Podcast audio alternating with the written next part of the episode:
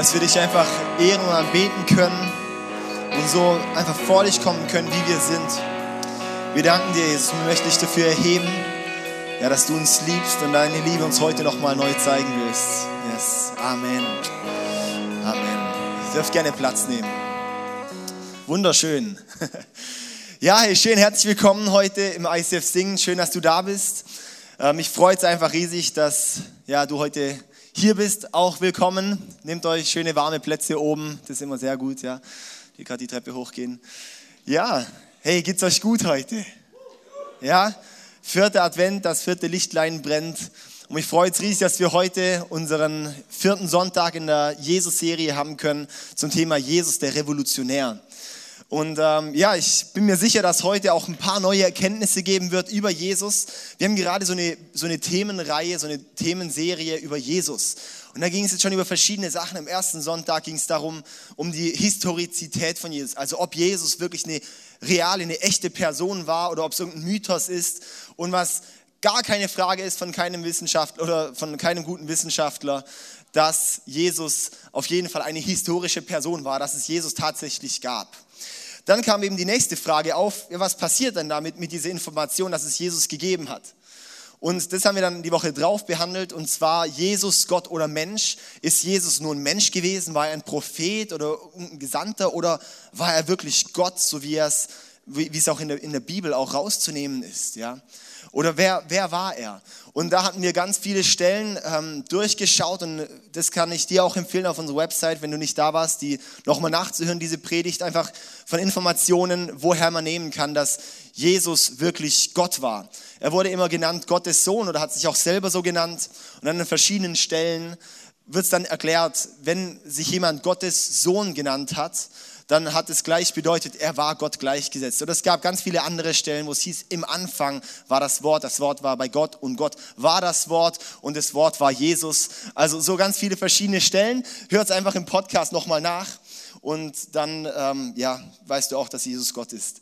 Dann letzte Woche war Mike Schmidt vom ICF Freudlingen da zum Thema Jesus der Seelenklempner, wo er so das Beispiel vom verlorenen Sohn genommen hat, wo es einfach so, ja, wie ein bisschen auch erklärt hat, dass Jesus, ja, er, er ist für unsere Seele da, er ist auch unser Seelenklempner. Kannst du auch nachhören online. Und heute Jesus, der Revolutionär.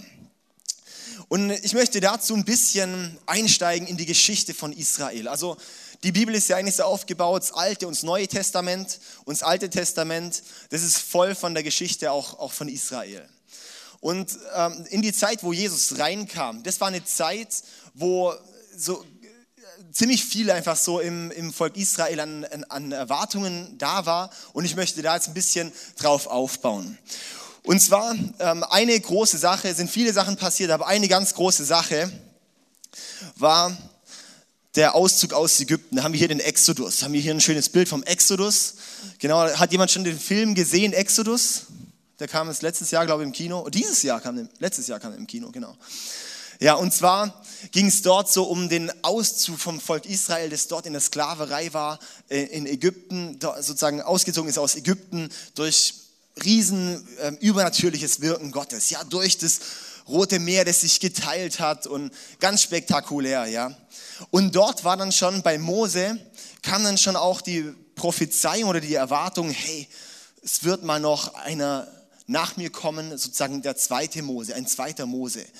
Und ähm, dann ging es eben weiter. Ja, dann war das Volk Israel, war dann ähm, etabliert, ist dann ausgezogen aus Ägypten, 40 Jahre durch die Wüste, hat dann irgendwann äh, ihr neues Land eingenommen. Ganz spektakulär, was da passiert ist. So auch im Buch Mosua, äh, Josua, Mosua. Im Buch Josua kann man das nachlesen. Und dann waren sie dort in dem, in dem Land und dann hat Gott gesagt, okay, ähm, alle Völker um euch rum haben einen König, aber ihr habt mich als König. Ihr habt keinen König, ihr habt einfach mich als König. Und das war, anfangs lief das einigermaßen. Und dann hat das Volk aber gesagt, wir möchten einen König. Und dann kam König Saul, haben sie ihn eingesetzt, der ist dann ziemlich gescheitert mit der Zeit. Und dann kam König David.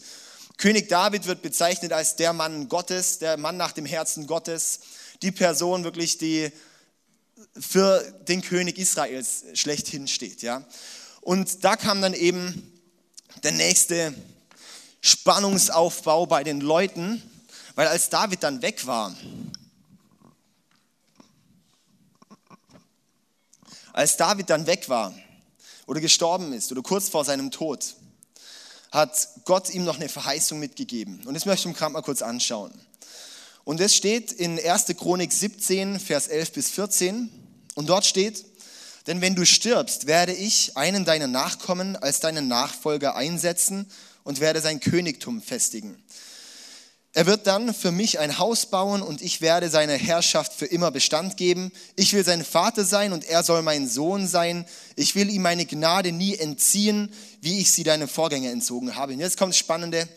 Ich werde ihn für alle Zeit über mein Königshaus und mein Königreich setzen und sein Thron wird für immer feststehen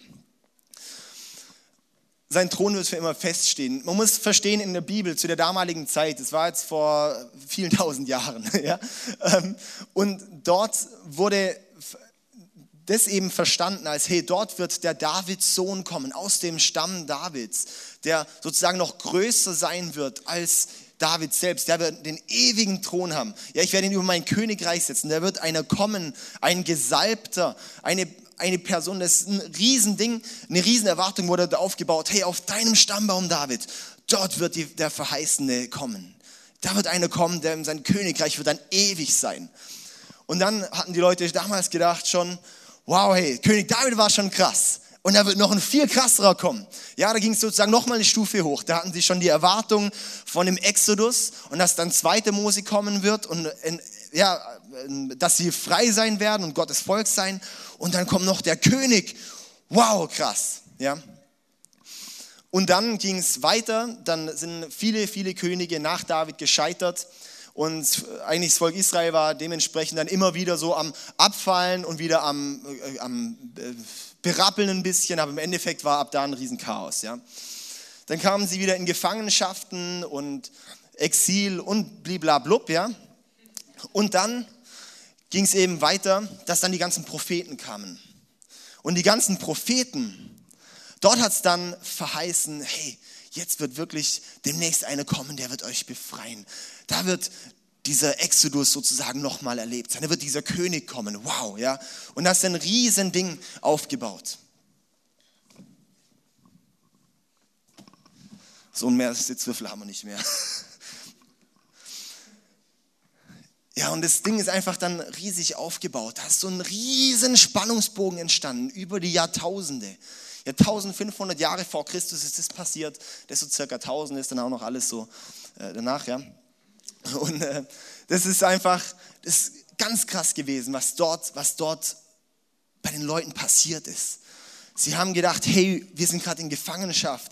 Gott wird uns so spektakulär befreien, ja. Und das war dann eben sozusagen bis kurz vor Zeit ähm, um, um, die, um das Jahr Null rum.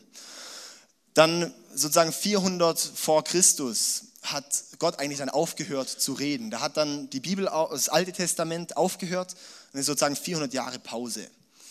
Da war dann, da ist es vor allem dann nochmal so hochgekocht. Ah, wir sind unter der, der Herrschaft jetzt von den Römern. Dann sind die Römer da. Wir sind eigentlich so die Unterdrückten hier, die Armen. Ähm, wir, ja, so ganz, ganz viel ist einfach so dann gebrodelt. Man merkt so richtig. Oder merkt ihr es auch so richtig, wie es so brutzelt und brodelt und knistert und so weiter. Und dann waren sie eben dort. Und im Buch Daniel gibt es dann auch die Prophezeiung, wo es dann heißt, wann dieser, dieser Menschensohn kommen wird, der, ja, der Sohn Gottes sozusagen, oder der, der Gesalbte kommen wird. Und das konnte man sogar aufs Jahr, dann ziemlich genau auf ungefähr das Jahr sogar bestimmen aus der Prophezeiung raus. Und da haben schon Leute dann auch gewartet, da kommt der, da wird einer kommen, wow, krass, ja. Und dann, was ist dann passiert? Dann kam Weihnachten und dann ist Jesus geboren. Bam. Jesus, geboren in der Krippe, aufgewachsen dann als Zimmermann, 30 Jahre lang nichts groß spannend passiert. Einfach Jesus halt, ja? Nicht der große politische Revolutionär, wo man dann gedacht hat, boah, der befreit uns jetzt. Nicht dieser krasse König, der schon geboren wird mit dem Zepter in der Hand und mit drei Jahren sagt, stirb, ja? Nicht der. Hey, das, und das ist dieser Jesus gekommen. Der hat im Endeffekt die Erwartungen, die dort die Leute hatten, überhaupt nicht erfüllt in dem Fall. Sie haben erwartet, da kommt einer, der befreit uns ganz machtvoll, kräftig, ja, und nichts ist passiert. Er hat es nämlich anders gemacht, er ist da anders rangegangen. Zu der Zeit waren dann viele Leute auch dort, ähm, gerade auch die Pharisäer, Sadduzäer, Essener, Zeloten und so weiter. gab es verschiedene Gruppen auch, so auch religiöse Gruppierungen teilweise. Und gerade auch den Begriff Pharisäer kennt man vielleicht oder Schriftgelehrte. Und sie haben sozusagen auch wieder das Gesetz Gottes so ausgegraben und haben, haben gesagt, hey, wir müssen da jetzt ganz klar danach leben und haben dann über 600 Untergebote nochmal entwickelt, wie man alles leben muss und so. Und auch in dieser Zeit war dann dort Jesus drin. Und das Spannende dort war dann, Jesus ist dann groß geworden und hat immer wieder einfach gute Impulse auch so gesetzt. Sieht man auch schon als Zwölfjähriger, hat er da einfach schon gute Sachen auch so hin und wieder mal gesagt. Es hat einfach das nicht zu dem gepasst, was, was man erwartet hatte. Und dann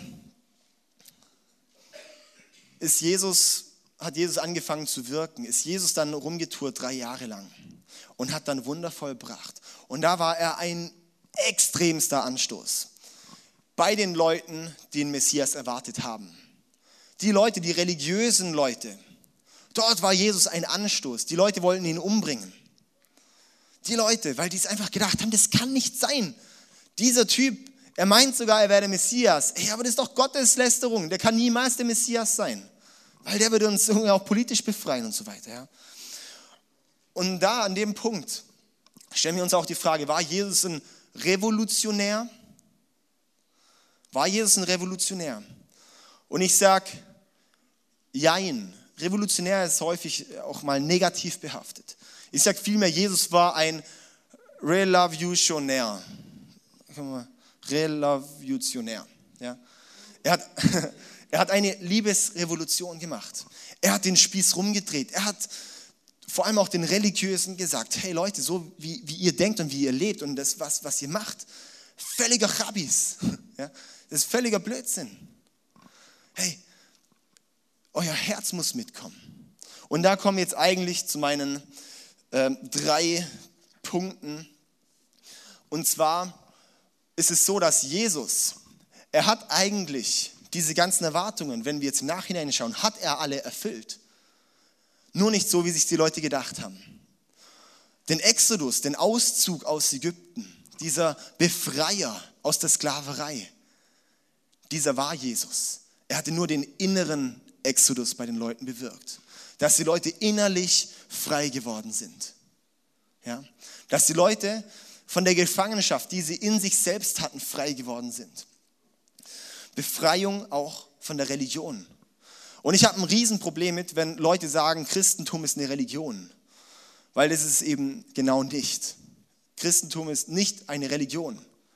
Es ist nicht, wo ich sage, ich muss jetzt eins, zwei, drei tun, um irgendwie jetzt okay zu sein. Das, das ist das Christentum nicht. Und zwar gibt es da eine ganz, ganz bekannte Bibelstelle oder Bibelstellen und das, oder eine, eine, ein Abschnitt, den Jesus den Menschen erzählt. Und das ist die, die Bergpredigt. Hat jemand schon mal von der Bergpredigt gehört, die Jesus gemacht hat? Ja, die hat Jesus eben eigentlich seinen, im Endeffekt seinen Jüngern und äh, auch Leuten eben erzählt, wo er eigentlich so, würde ich mal sagen, so die Richtlinie so gesetzt hat. Und die Bergpredigt, die ist ziemlich, die ist ziemlich knallhart auch. Die unterscheidet ziemlich. Die ist, wo wir manchmal lesen und erstmal schlucken müssen, sagen, wow, also Jesus hat so krass dort, dort geredet. Ja, nicht, ich komme mal kurz rein hier. Das ist in Matthäus, in Matthäus ähm, 5 bis 7 zum Beispiel.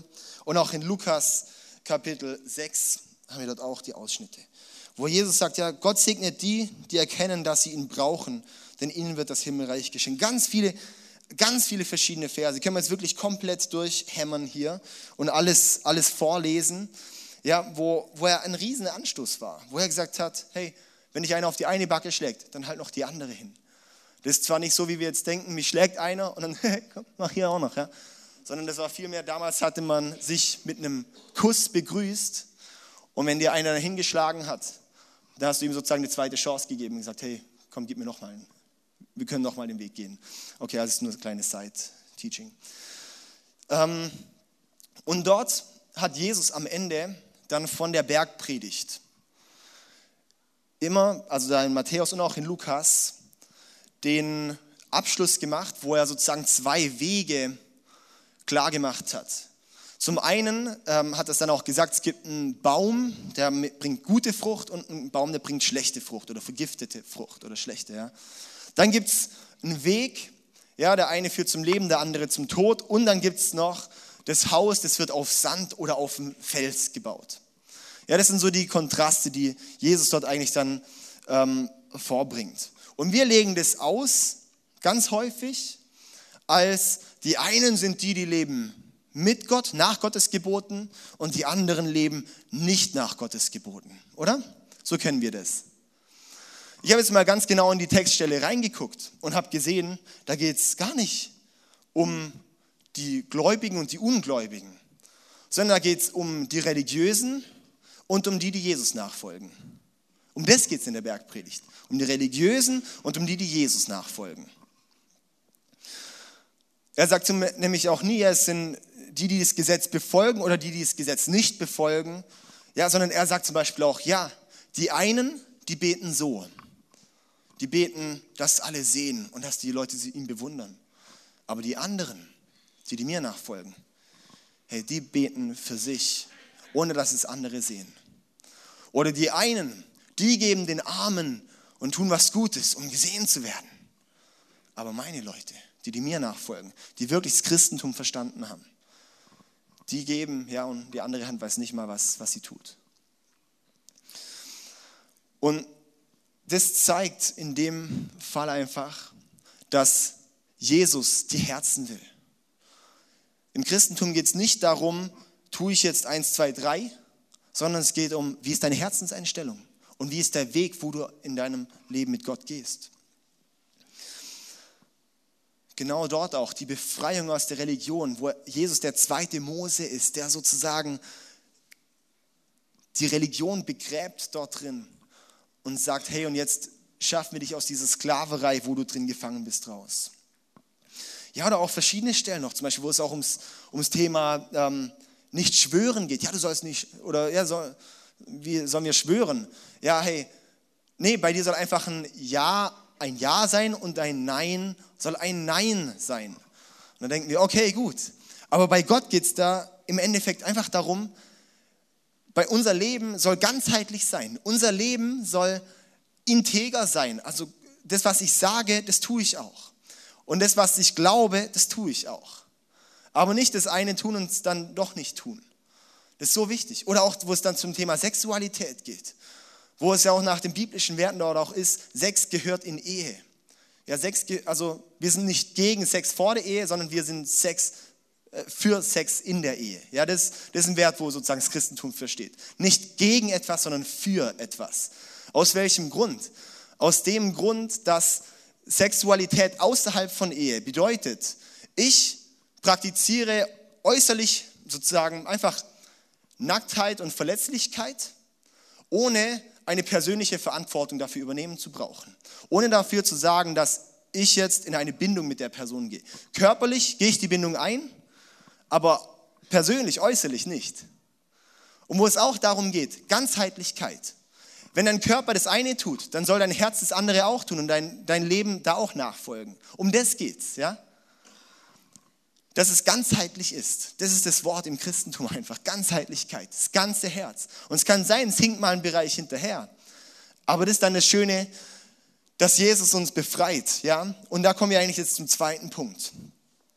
Weil nach diesem Exodus kommt dann auch, dass Jesus die Königsherrschaft in uns aufrichtet. Ja? Und das kann man eigentlich auch so sehen. Wir haben hier diesen, diesen Haufen, den vielleicht auch Jesus der erstmal zerstört hat. Und die Leute haben gedacht, es war da hier irgendwie schon ein cooler Turm, so drei Dinger. Ja? Aber Jesus sagt, hey, wisst ihr was? Mit mir, da baue ich sogar alles noch auf. Ja, alles baut auf Jesus auf. Okay? Und das ist eben dort, zum zweiten Punkt kommen wir hier, die Königsherrschaft aufrichten. Weil Jesus sagt, hey, wenn du befreit bist, wenn du befreit wurdest von mir, von dieser Sklaverei, in der du bist, dann richte ich meine Königsherrschaft in dir auf. Ich bin nicht dieser politische ähm, Herrscher, dieser politische König, den die Leute erwartet haben. Nein, das wird gar nichts bringen. Dann wird das eine Volk vielleicht irgendwie einen tollen König haben. Und was bringt zum Rest der Welt? Nichts. Sondern Jesus sagt dort, hey, ich verändere die Menschen von innen heraus. Ich möchte, dass die Welt von innen heraus verändert wird. Ich fange in deinem Herzen an und dann wirst du verändert. Und dann, wenn es mehreren Leuten so geht, so kann viel mehr entstehen als nur in einem einzigen Land mit einem politischen Herrscher. Ja? Gottes Mindset, das ist immer schlauer als wir.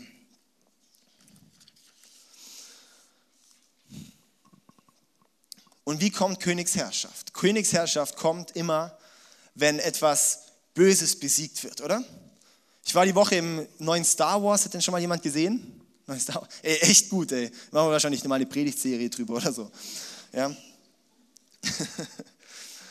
Und ähm, genau, warum wollte ich das sagen, Star Wars? Böses besiegen, genau, weil das Gute muss dann das Böse besiegen. Ja, das Gute muss das Böse besiegen und dann wird eine gute Herrschaft aufgerichtet, okay? Und jetzt gehen wir mal in 2. Korinther, in Kapitel 5, Vers 19. 2. Korinther, Kapitel 5, Vers 19. Und dort heißt es, denn Gott war in Christus, auch wieder hier, schön, Gott war in Christus, wunderbar, und versöhnte so die Welt mit sich selbst und rechnete den Menschen ihre Sünden nicht mehr an. Das ist die herrliche Botschaft der Versöhnung, die er uns anvertraut hat, damit wir sie anderen verkündigen. Im Endeffekt dann noch, was davor da einfach stattfindet, wo es einfach nochmal erklärt wird, durch, dadurch, dass Jesus in den Tod gegangen, auf die Welt gekommen ist, in den Tod gegangen ist, ans Kreuz gegangen ist, hat er die Fehler und die Sünden der Menschheit auf sich genommen. Ist wieder auferstanden, hat sie sozusagen ins Grab gelegt. Und damit hat er die Herrschaft wieder aufgerichtet. Er hat die Sünden besiegt. Er hat das Schlechte, was in den Leben vorkommt, besiegt und hat eine Königsherrschaft in den Herzen aufgerichtet, wo wir nicht mehr von der Sünde regiert sind, sondern von Gott regiert sind. Ja, wir machen noch schlechte Sachen, keine Frage. Aber wenn Gott in uns lebt, dann wird das Schlechte weniger und wir werden dort frei von. Und eben nicht mit diesem, mit diesem religiösen Touch immer, sondern einfach aus einer Freiheit heraus. Ja, zum Beispiel, wenn, wenn Jesus sagt, hey, mach dir keine Sorgen. Religion wäre dann, oh nein, wie mache ich mir jetzt keine Sorgen? Was muss ich jetzt machen? Eins, zwei, drei. Und äh, ja, so, das ist genau das, was Jesus nicht bewirken will. Er will eben nicht bewirken, dass wir aus Religion machen, sondern aus Freiheit heraus.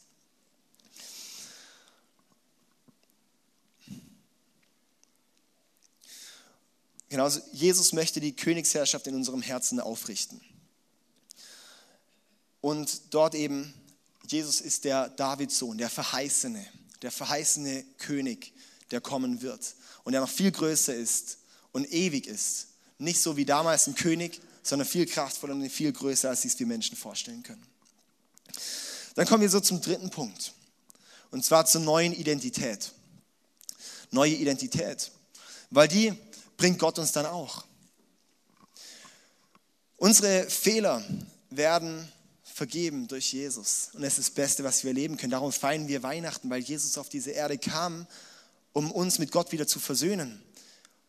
Der Konflikt, den wir zwischen Gott und Menschen haben, zwischen uns und Gott haben, sind die Sünden, dass wir nicht so zu Gott kommen können. Und Jesus kam genau dafür, um diese Sünden zu nehmen, um sie uns wegzunehmen, ja? Dass wir befreit werden und freie Sicht, freien Blick auf Gott haben, mit ihm leben können, mit ihm versöhnt sind, mit ihm gemeinsam laufen können, dass seine Königsherrschaft in uns aufgebaut wird, dass wir aus der Sklaverei von unseren Sünden befreit werden und dass er jetzt in uns lebt. Dass er jetzt seine Identität in dich hineinpflanzt. Und es ist die Kraft hinterm Christentum und nicht hinter der Religion. Hinterm Christentum, dass Jesus jetzt in dir lebt. Dass Jesus dann jetzt in dir lebt. Und dann wird er in dir etwas verändern. Wird er in dir arbeiten. Das, das ist das, was, was man eigentlich nicht versteht wenn wir immer im religiösen Denken bleiben oder wenn wir mit anderen Religionen im Gespräch sind. Weil dort gibt es nur, du musst tun. Und wenn du nicht tust, dann wirst du verurteilt. Aber im Endeffekt, wer von uns könnte bestehen nur durchs Tun? Kann kein einziger. Nicht mal der Papst, keiner, ja? Und genau da kam Jesus rein und gesagt, okay, und jetzt pflanze ich dir eine neue Identität ein. Ich lebe jetzt in dir. In dir ist jetzt das Königsreich. Du bist sozusagen Königsherrschaft. Und da entsteht eine Kraft, dass du verändert wirst von innen heraus. Und das ist ein Funken, der, der muss wirklich in unser Herz überspringen. Wo die Kraft vom ganzen Evangelium und vom christlichen Glauben drin steckt. Ja, es ist so, Jesus kam, dass wir mit Gott versöhnt sind und dann irgendwann, wenn wir tot sind, in den Himmel sein werden. Aber sorry, wir leben hier halt auch noch ein paar Jährchen und es ist auch schön, hier mit Gott zu leben, oder nicht? Und hier ist es einfach dann so genial, dass, dass Gott uns sozusagen sich selbst zur Verfügung stellt, uns zu verändern in uns zu wirken. Und hier haben wir noch einen Vers in 2. Korinther 5, Vers 17. Das bedeutet aber, Wer mit Christus lebt, wird ein neuer Mensch. Er ist nicht mehr derselbe, denn sein altes Leben ist vorbei. Ein neues Leben hat begonnen. Ich lese nochmal vor. Das bedeutet aber, wer mit Christus lebt, wird ein neuer Mensch. Er ist nicht mehr derselbe, denn sein altes Leben ist vorbei. Ein neues Leben hat begonnen. Und das ist die Zusage. Das ist die Zusage. Wenn du Jesus in dein Leben einlässt, wenn du jetzt mit Jesus dein Leben beginnst, bist du ein neuer Mensch. Ob du es wahrhaben willst oder nicht, du bist ein neuer Mensch. Und ob du vielleicht noch in einem alten Dreck steckst oder nicht, du bist ein neuer Mensch. Und was das Potenzial in diesem neuen Menschen steckt, ist, dass du Freiheit bekommst. Dass du Freiheit bekommst von deinen Zwängen, von deinen Ängsten, von deinen Lüsten, von deinen, eine Freiheit bekommst und eine Freude bekommst. Ja, und da ist auch die Frucht des Geistes, die Liebe, Freude, Friede, Geduld, Freundlichkeit, Güte, Treue, Sanftmut, Selbstbeherrschung, was Gott in unserem Herz hervorbringt. Das finde ich so genial. Und das auch nochmal zur kleinen Erklärung. Bei Jesus sind dann auch das, was er in der Bergpredigt sagt, wo er sagt, hey, lebt so, heißt nicht, sozusagen eine, eine Vertikale. Das heißt, wenn du gut bist, dann kletterst du immer eine Stufe hoch. Das heißt eben genau nicht. Sondern das, was, was in der Bergpredigt steht. Wenn wir mit Jesus leben, bedeutet das, das ist eine horizontale. Das bedeutet, ich beginne mein Leben mit Jesus, zack. Und darin laufe ich dann mit ihm. Ich kann mich da nicht hocharbeiten, dadurch, dass ich jetzt ein bisschen besser werde. Ich kann da nicht irgendwie dadurch perfekter werden und dann mag mich Gott mehr. Überhaupt nicht. Und das ist die größte Lüge, die es in der Religion gibt, dass Gott dich dann mehr mag, wenn du mehr Gutes tust. Hallo, wenn wir auf unseren Werten gerichtet werden würden, hey, dann wären wir alle von Gott verdammt, weil wir alle nicht gut sind. Ja. Und das ist die Identität Gottes, wo er dann sagt, und ich pflanze es in dich ein. Ich gebe dir eine neue Identität. Jesus lebt in mir und ich sehe dich jetzt wie Jesus. Auch wenn du was Schlechtes tust, ich sehe dich wie Jesus. Aber Gott, was soll ich mit meinen Ängsten tun? Ich sehe dich wie Jesus und lauf mit mir, lauf mit mir diesen Weg. Ja? Und das ist die Kraft vom Evangelium.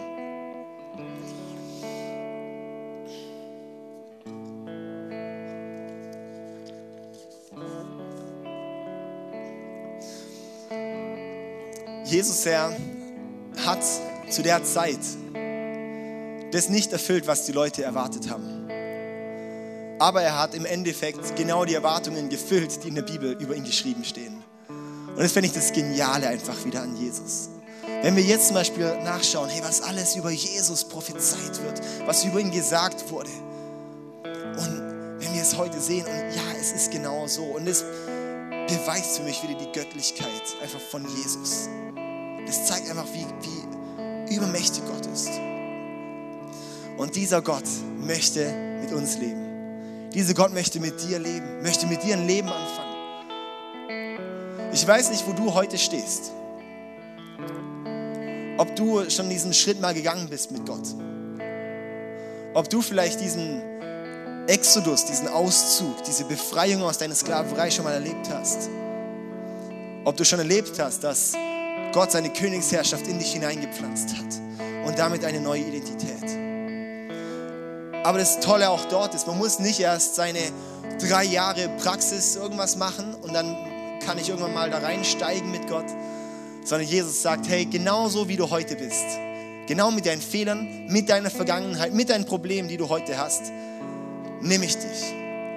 Und ich möchte dir heute die Möglichkeit geben, den Weg mit dir zu gehen. Und das tun wir einfach, indem wir unser Herz öffnen, indem wir mit dem Mund bekennen und mit dem Herzen einfach auch glauben, dass Jesus Gott ist und ihm unser Leben anvertrauen. Ja. Und ich möchte dir jetzt die Möglichkeit geben, das zu tun. Wenn du jetzt merkst, dass an deinem Herzen klopft, dass, dass Gott jetzt einfach gerade klopft und sagt, hey, mach deine Herzenstür auf. Dann möchte ich dich wirklich einladen, jetzt ein Gebet, das ich gleich vorbeten möchte, das einfach mitzubeten. Und das ist der Schritt, wo du, wo du deine Herzenstür dann öffnest und sagst, ja, Gott, komm rein. Wenn er drin ist, dann ist er drin. Und er geht nicht raus, wenn, indem du irgendwas Schlechtes tust oder indem du irgendwie sündigst. Weil er liebt dich und er möchte dich annehmen und dich von innen heraus verändern. Amen. Okay, dann möchte ich jetzt einmal noch die Möglichkeit geben, wenn du das, wenn du das auf dem Herzen hast, Gott in dein Leben heute einzuladen, jetzt einfach mitzubeten. Vielleicht können auch die, die ähm, ja, das auch schon mal getan haben, einfach auch zur Unterstützung für, für alle an Sachen mitbeten. Jesus, ich danke dir, dass du mich liebst. Ich danke dir, dass du mein ganzes Leben siehst. Ich gebe dir alle meine Sünden und werf sie an dein Kreuz. Danke, dass du sie nimmst und mir alles vergibst.